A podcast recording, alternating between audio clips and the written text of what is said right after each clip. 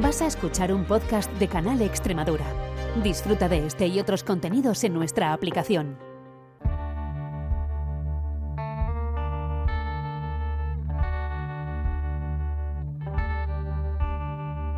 Las perras de Pavlov con Olga Ayuso.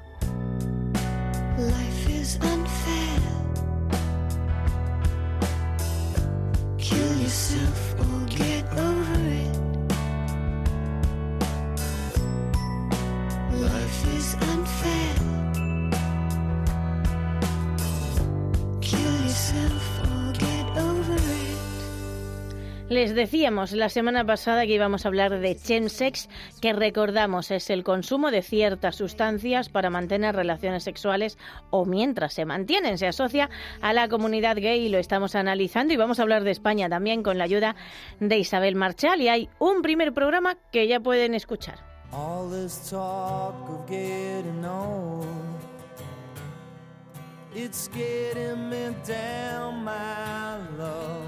Así que vamos a saludarla ya. Isabel, ¿qué tal? Bienvenida de nuevo.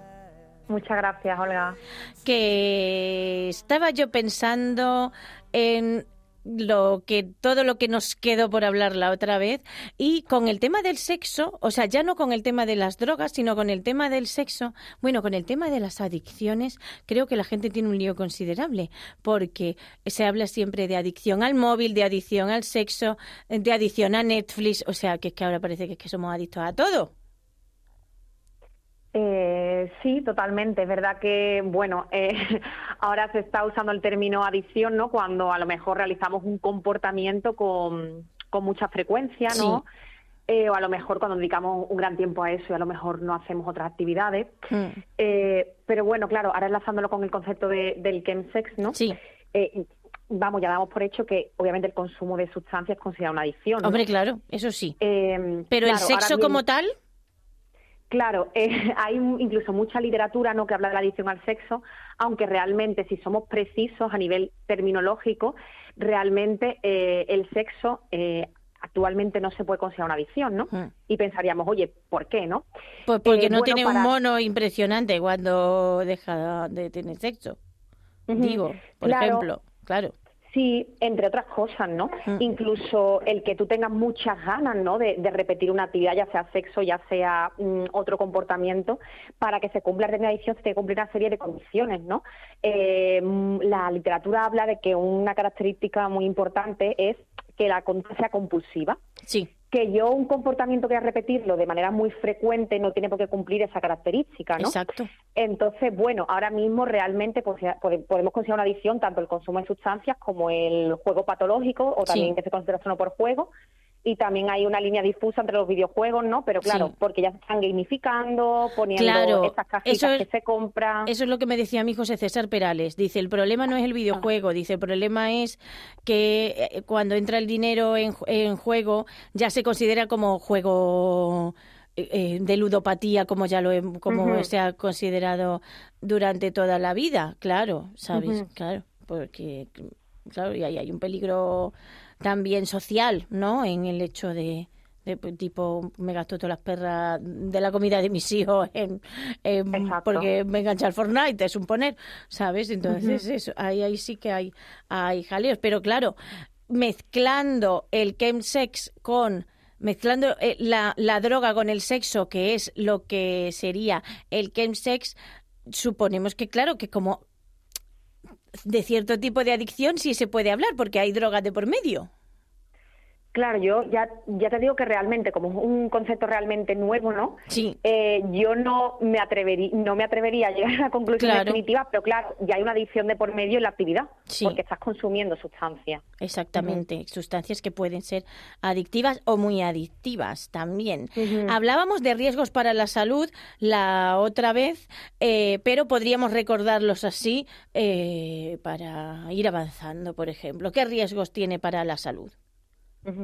Bueno, la, en la primera sesión hablamos de algunos por encima, ¿no? Sí, Eh, bueno, ya hablamos, por ejemplo, de, de, la, de las dificultades a nivel sexual, no posibles riesgos, ¿no?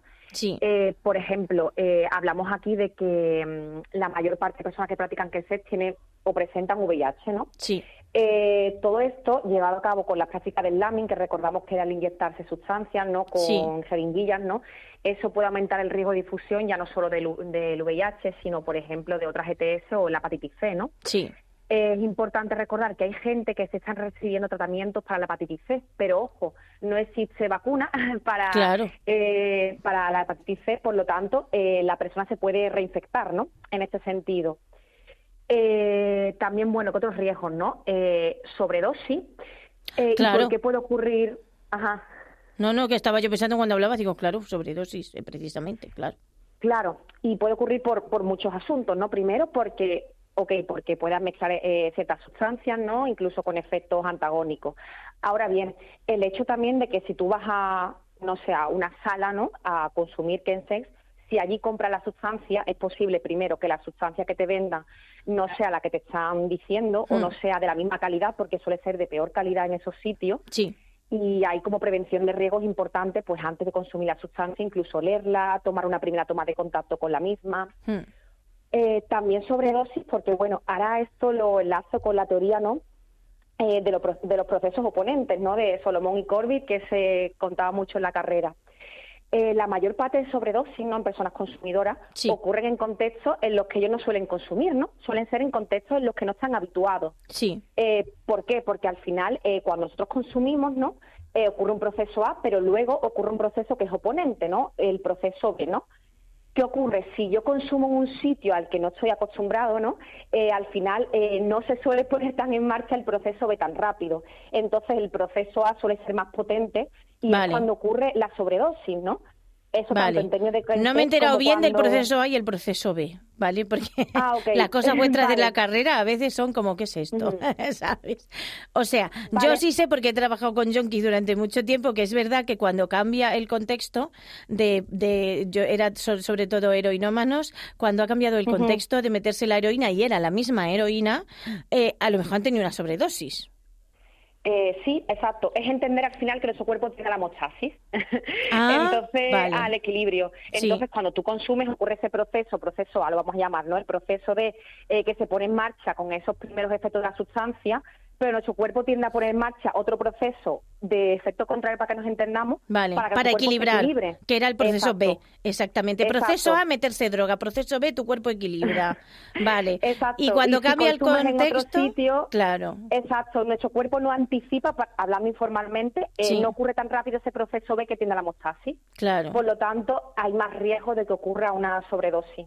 Ah, vale, tu cuerpo dice esto que está pasando aquí. Bueno, pues no sé lo que es, me voy a esperar un rato y ya está. Y, y adiós, y la cagamos. Vale. Sí, Vale, un poco y esto hablando es informalmente. exactamente, y esto es peligroso, por supuesto. Y claro, Claro. porque realmente eh, siempre hay peligros. Hay mucha gente que ante los peligros es como eh, prohibir, prohibir, prohibir. Pasa muchísimo con las drogas. Eh, yo soy más de informar, informar, que luego tampoco. Al final es reducción de daños, ¿vale? No Eh, es sí. no es eh, pero a mí me hace gracia también la expresión reducción de daños porque entendemos que daño siempre va a haber Eh, bueno, eh, sí, siempre es posible un daño. Ahora, Claro. bien, eh, ahora yendo al... Cuando hablamos de la reducción de daños o de riesgos, ¿no? Sí. Eso trae mucha controversia en nuestra sociedad, ¿no? Porque es como, oye, ¿cómo vamos a incluso a, re- a invertir recursos económicos, ¿no? Sí. Sociales para prevenir los riesgos eh, y, y que mientras las personas sigan consumiendo, ¿no? Claro, sí, porque tenemos Eh, esta cosa de la moralina, ¿no? De pues que pues si consumen droga, mm, pues si se mueren, ¿no? ¿Sabes? Pues que es así, ¿sabes? Es como encima que consumen droga voy a tener yo que invertir. Pues si se mueren, da igual. Y tú dices, vamos a ver, señor. Eh, pues luego hay gente que habla mucho de la libertad individual. Es una cosa, Isabel, que de verdad es que me fascina, ¿sabes? Eh, porque habla de la libertad todo el rato, hablando de la libertad individual y luego no, pero si te drogas, no. Y tú dices, ah, esto es muy divertido, igualmente. Pero eh, sí que es verdad que crea controversia, yo creo que por la misma cuestión de siempre, porque hay gente pro legalización y gente que, es pro prohibición de las drogas, pero de todos modos sí que hay, eh, hay recursos para reducir daños, hay hasta páginas web en español. Eh, sí, eh, totalmente. Bueno, eh, pues, eh, por ejemplo, eh, sí, lo que tú dices, hay recursos incluso comunitarios, ¿no? Páginas Sí. web, hay algunas muy interesantes, ¿no? Eh, bueno, por ejemplo, algunas que me gustan, una se llama chemsex.info, ¿no? Hmm. Y bueno, está destinado sobre todo a población que ya practica chemsex, ¿no? A población que ya tiene un cierto mm, eh, riesgo, ¿no? A la hora Sí. de practicar esa, eh, este comportamiento. Y bueno, pues en estas páginas puedes encontrar información sobre las sustancias, ¿no? Porque es súper importante saber qué efectos va a tener lo que vas a consumir. Eso es lo primero, ¿no? Eh, también cómo reducir los riesgos, dependiendo de dónde vas a consumir, ¿no? Ya sea en, en locales o fiestas privadas o casas, ¿no? Que es donde se suele ocurrir más el chemsex. Sí, Eh, bueno, qué hacer a lo mejor si te, tienes un- una sobredosis, ¿no? Mm, claro.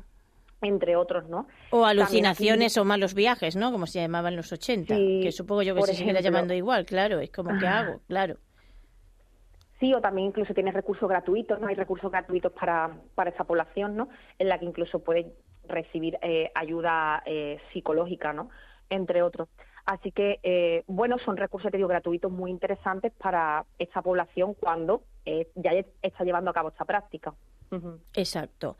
Yo lo que no sé es porque normalmente a veces cuando se habla de un tema y se dice hay gente que lo practica eh, y hay gente, por ejemplo, del colectivo gay que lo practica, el resto de la población, eh, normalmente cisetero, entiende que es que todos los gay y hombres se relacionan sexualmente entre sí tomando drogas. Y, y digo yo, pues que es que lo mismo es una práctica minoritaria. Claro, es cierto de que eh, este colectivo, ¿no? Eh, o sea, eh, se, se- se- se sabe, ¿no? Se ha estudiado cómo hay un mayor riesgo de consumo o una mayor proporción de consumo. Sí. Pero tiene toda su lógica, lo que hablamos, ¿no? Presenta más factores de riesgo para el consumo. Hombre, por supuesto. Ahora bien, exacto, eso no implica para nada, ¿no? Y es un mito que la mayor parte de personas que sean gays o hombres que practican sexo con hombres vayan a consumir y mucho menos de que, ojo, yo puedo llegar a consumir en una práctica sexual, pero eso no implica de que sea un problema para mí, por así decirlo. Exactamente. Sí. Sí, es que yo pensaba eso, digo, la proporción de personas que usan drogas dentro de un colectivo puede ser minoritaria y luego una vez tomen drogas y otra vez es tomar drogas eh, haciendo sexo, que lo mismo es eh, todavía eh, menor esta práctica. Lo único es que sí que es verdad que hay que tener en cuenta todas estas cuestiones para reducir daños y la prevención tendría que ver con esto también, con informar. ¿Sabes? Esta droga produce esto, esta droga con el sexo produce esto, a lo mejor esta es mejor tomarla antes que no durante, yo qué sé. Claro, incluso lo que tú dices, ojo, aunque una proporción ¿no? de este colectivo consuma, es verdad que la mayor parte de recursos de, preven- de prevención no está dirigida a prevención selectiva indicada. Es Sí. decir, la población que mm, de gays, ¿no? O, mm, hombres que practican sexo con hombres, Sí. que ya están iniciando esta práctica o que ya presentan esta práctica como un problema, pero hay muy pocos recursos de prevención para la prevención eh, que se llama universal, que es básicamente para todo este colectivo, aunque todavía no hayan presentado riesgos, para evitar Exacto. ¿no? que empiecen a, a, eh, a empezar con ese comportamiento y que se convierta en problema. Exacto, sí. Y si se convierte en problema, ¿hay eh, recursos psicológicos al, al alcance o crees tú que los psicólogos todavía tienen que formarse en estas cuestiones? Lo digo porque hay eh, veces que se nota mucho si, por ejemplo, el psicólogo está especializado en trastorno del comportamiento alimentario, es un poner, o no, o si está especializado en eh, eh, adicciones o no. ¿Sabes? Lo digo por, por esa cuestión. Que no sé si hay recursos suficientes. Bueno, recursos suficientes nunca hay, ¿saben? Ya está. Esto es una realidad. Pero, pero no sé si hay recursos específicos. Bueno, eh, para atender a esta población hay recursos más generales, ¿no? Claro. Eh, ya sea pues los centros más generales de atención a las adicciones, eh, clínicas que atienden a las enfermedades de transmisión sexual, ¿no? Porque eh, eso ya eh, eh, en estos sitios no puede ser un buen un buen campo, ¿no? Para eh, para poder identificar personas que practican eh, chemsex, ¿no? Debido a la alta prevalencia de ETS. Claro, bueno, es que estamos Eh, hablando, porque estamos hablando mucho de droga, pero realmente vamos a, porque hay una cuestión sexual y hay una cuestión de prevención de las ETS de la que no hemos hablado, pero hay gente que es que no, eh, yo siempre digo, ¿no? Cada uno es responsable de su propia seguridad, pero es que hay mucha peña que no usa condón. Claro, exactamente. Incluso mm, también como, como todo, ¿no? Hay en estas prácticas la, el uso de condón es mínimo, Sí. pero incluso aunque no quieras usar condón, que es lo recomendable, también se pueden hacer otras prácticas para evitar también eh, riesgos de enfermedad de transmisión sexual o de otro tipo. Exacto. Sí, sí, porque cuando yo decía que mucha peña no usa condón, también me refería a relaciones hetero, que hay mucha peña que no usa condón, que es de esto que dice, señores, por Claro. favor. Es que estoy tomando la píldora, señor, por favor, que no se trata solo de quedarse embarazado, ¿sabes? O sea, eh, Claro, eh, est- estas cuestiones también. El punto es eh, qué riesgos para la salud puede implicar el chemsex, eh, yo qué sé, no sé, si por el, el uso de drogas o no, tipo depresión, problemas, otros problemas de salud mental, eh, otras drogas, a lo mejor, pues ya que tomo drogas eh, con el sexo, pues tomo drogas eh, sin comportamientos sexuales, o sea, de normal en mi casa, yo qué sé, no sé qué puede pasar. Sí, un poco lo que hablamos antes, ¿no? Con relación a los riesgos, ¿no? Ya hablamos de que puede haber sobredosis, ¿no? Incluso hay suicidios, ¿no? Eh, por el malestar que experimentan estas personas. También se ha visto cómo hay mayor eh, frecuencia de problemas de ansiedad, ¿no? Y depresión en este colectivo. Hmm. También mayor consumo de otro tipo de sustancias no asociadas al contexto sexual, ¿no? Sí, Recordemos que en el que se, sobre todo se toman nuevas drogas de diseño. Eh, bueno, también, eh, eso lo hablamos en, la, en el otro capítulo, eh, Sí. que puede haber agresiones sexuales, ¿no? Eh, y bueno, eh, también por el hecho ¿no? de, de inyectarse sustancias puede hacer que incluso ocurran hemorragias o incluso que la, el funcionamiento de ciertas venas se vea afectado. Eh, también con relación, ahora que hablamos de las ETS, ¿no? Sí. También es muy importante en este colectivo pues hacerse pruebas ¿no? de, de ETS. Eh, y sobre todo se recomienda eh, en personas que tengan eh, relaciones sexuales de riesgo, ¿no? Que al menos se realicen cada tres meses, ¿no? De manera aproximada. Incluso también ahora que hablamos del condón, ¿no? Incluso si se hacen prácticas prolongadas se recomienda eh, cambiar el condón cada media hora. Eso sería Vale. importante. Eso es importante, sí. Y también tener en cuenta que drogas, porque sí que hay drogas, que esto sí lo sé yo, que hay tienen interacción con el tratamiento antirretroviral. Si uno tiene VIH, Sí, que tú dices, claro, no, no tomes estas cosas si tienes. Eh, que esto es mejor hablar con un médico, señores, para que digan, oye, que voy a... Luego lo que pasa es que hay temas, Isabel, que luego es muy complicado hablar con, con un... O sea, yo no, no sé, a lo mejor hay gente muy abierta, pero yo no me veo diciéndole a mi médico, y mira que es amiga mía, "O- oye, mira, he decidido tomar drogas mientras realizo sexo y tengo VIH, ¿qué es lo que puedo hacer y lo que no? No me veo, Claro. ¿sabes? Yo creo que eso es también un una cuestión de salud pública, ¿sabes? Porque normalmente, pues claro, estas cosas a los médicos pues, no se le cuentan, te, te- te informas tú por tu cuenta, casi. Sí, eh, justo lo que tú dices, ¿no? Porque consumir drogas puede afectar tanto a la eficacia del tratamiento como que el tratamiento antirretroviral potencie los efectos de la sustancia, ¿no? Con, con todo lo que puede ocurrir con Claro. eso. Eh, pero claro, también aquí yo entiendo que, bueno, como todo, también no sé con qué formación tiene eh, los médicos en atención primaria, ¿no? O otros Claro. servicios de cara a este asunto y hasta qué punto, no lo sé, asumen un modelo paternalista o no. Claro, esa es la Eh, cosa. Claro. y ya eso lo, yo lo dejo en duda. Es cierto de que hay muy poco conocimiento, ¿no? O queda mucho por aprender sobre, sobre este asunto, ya que atención primaria puede ser eh, el primer nivel o de los primeros niveles para poder detectar a, a- a esta población, ¿no? Al final, si van por eh, una, enferme- una ETS, por una infección, ¿no? Eh, Sí, Entonces podría ser un nivel interesante para poder detectar a, a la posible po- población de riesgo. Exacto. Sí, porque además es que luego también pienso que es que nos falta muy mucha formación, no solo de drogas, sino, pero vamos, que ocurre también cuando hay un tratamiento farmacológico con las personas mayores que usan un montón de medicamentos y, y los médicos dicen, sí, usa, to- todos sabemos los efectos secundarios, pero no sabemos cómo interactúan estos medicamentos entre sí, porque no se ha Exacto. estudiado todos. Entonces, con las drogas pasa lo mismo, porque a lo- no hay solo e- el uso a lo mejor de una sola droga en una sesión de chemsex, se usarán varias. Vamos, se puede usar una, supongo, pero a veces se usarán dos, tres. O, o, o sea, que puede haber interacciones también entre ellas que desconocemos. Exacto. De ahí también, por ejemplo, estas páginas que hablamos, incluso eh, tienen una descripción no exacta de cada droga y no solo de eso, sino de cómo consumirla, ¿no? Sí. Ya hablábamos que incluso hay cierto, ciertas drogas, ¿no? Como el GHB, que es un depresor y puede tener efectos eh, bastante importantes y puede conllevar riesgo, de que es importante que incluso se tome cada cierto tiempo, ¿no? Claro. Incluso dentro de la prevención de riesgos se recomienda incluso poner una alarma, ¿no? Hmm. y que tú vayas tomando esa sustancia en esas horas, ¿no? Para que no tengas un, un riesgo de sobredosis. Exactamente, o de sobredosis o de mucho bajón o de alucinaciones o que te dé un brote o cualquier otra cosa, porque sí que es verdad que, que- que hay riesgos de salud. Y luego, en entre sesiones, porque claro, esto, esto también luego es un melón, ¿sabes? O sea, que eh, también es como...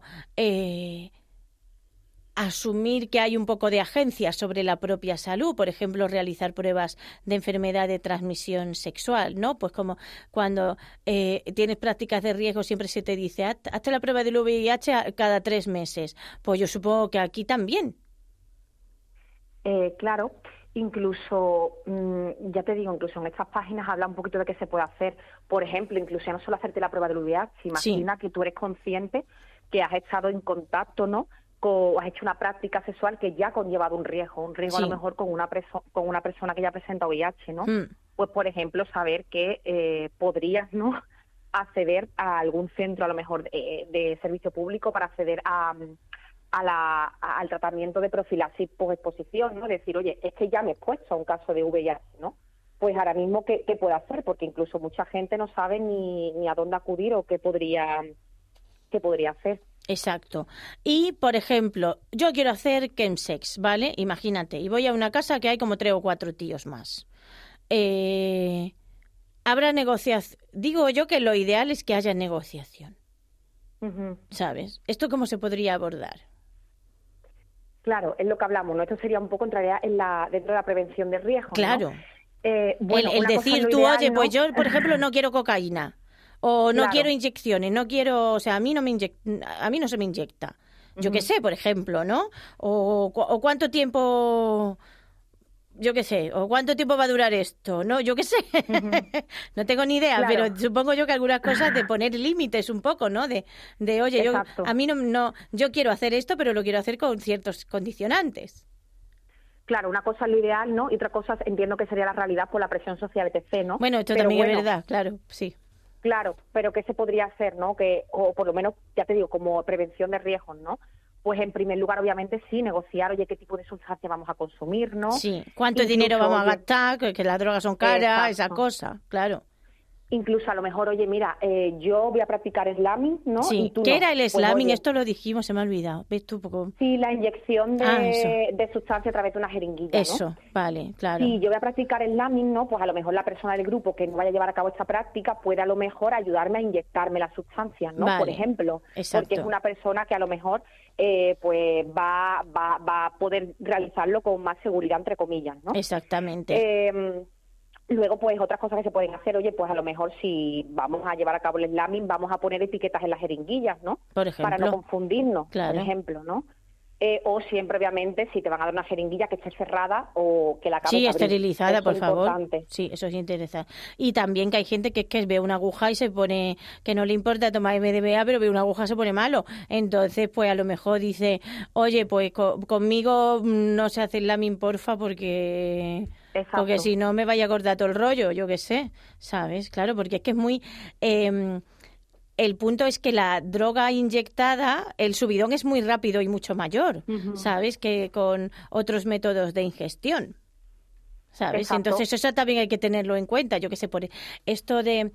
eh, yo creo que, por ejemplo, hay tanta presión social con el alcohol, Isabel, porque es hay un desfase muy grande entre el que está sobrio del grupo y el que está ya con el punto, ¿sabes? O sea, Sí, o incluso si te quieres inyectar, te puedes ir a otra sala si es posible, ¿no? exactamente. Eh, y bueno, otras cosillas que se pueden hacer, pues bueno, eh, también a lo mejor importante, pues los objetos de valor dejarlos en, otro sitio, ¿no? Porque también hay mucha incidencia de robos. Sí, Eh, también prevención, pues oye, cuidado con a lo mejor si te vas a rasurar, ¿no? Las zonas genitales, porque puede haber heridas y a Sí. través de, de, de ese medio, pues que haya más probabilidad, ¿no? De, de infecciones, ¿no? O enfermedades, entre otros. sí.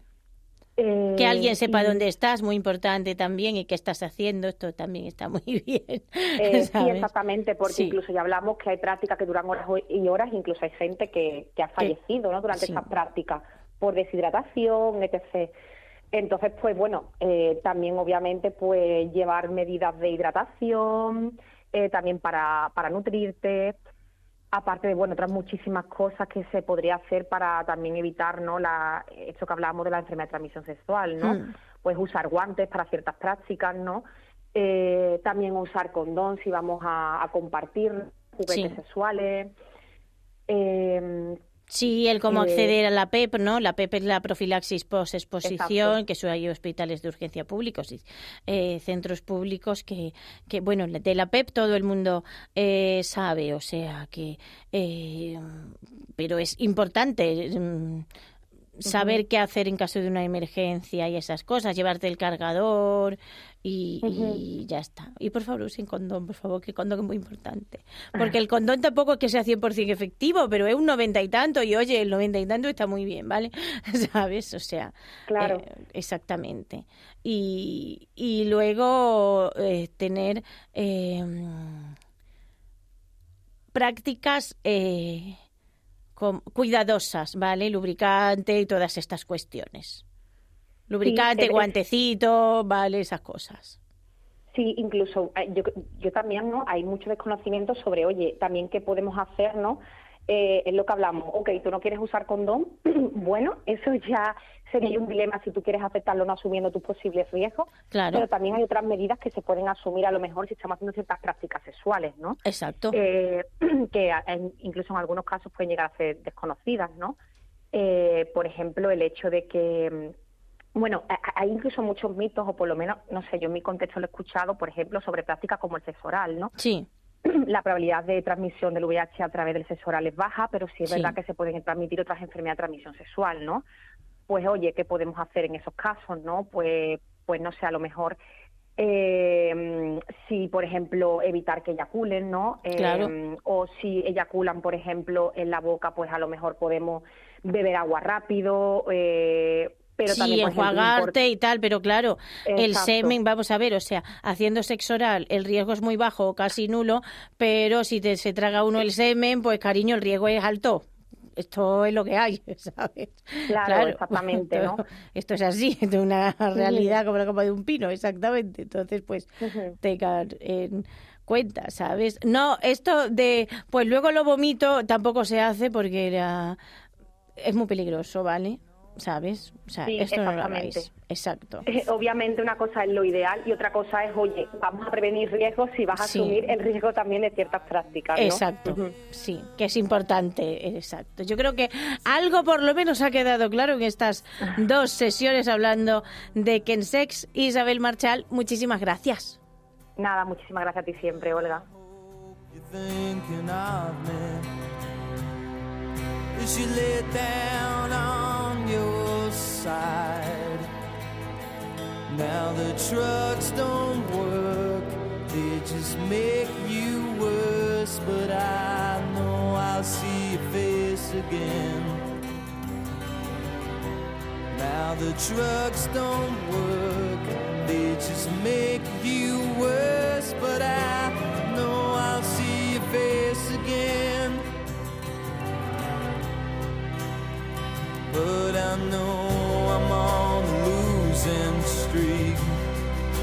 pass down my old street.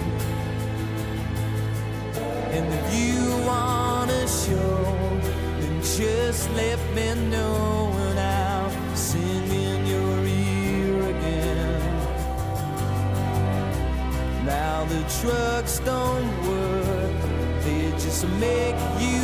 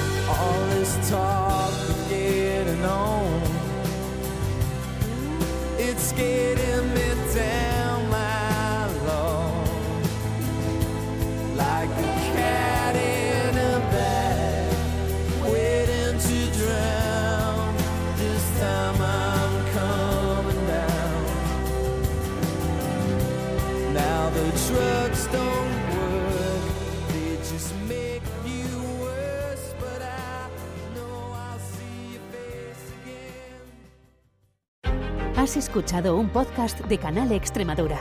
Disfruta de este y otros contenidos en nuestra aplicación.